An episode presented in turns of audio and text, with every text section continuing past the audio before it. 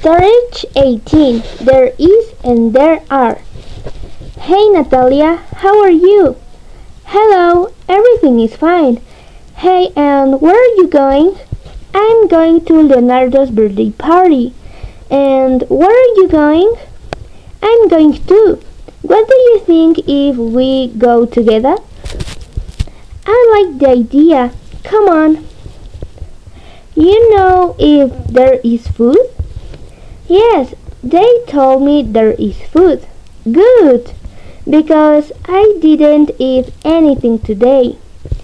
Yes, they told me there is a lot of pizza, ice cream, and sodas. Are there cookies or are there fruits? Um, I don't know. We better ask when we are going to arrive. Okay, so we have to trust ourselves to get all the food there is. Come on! Yes!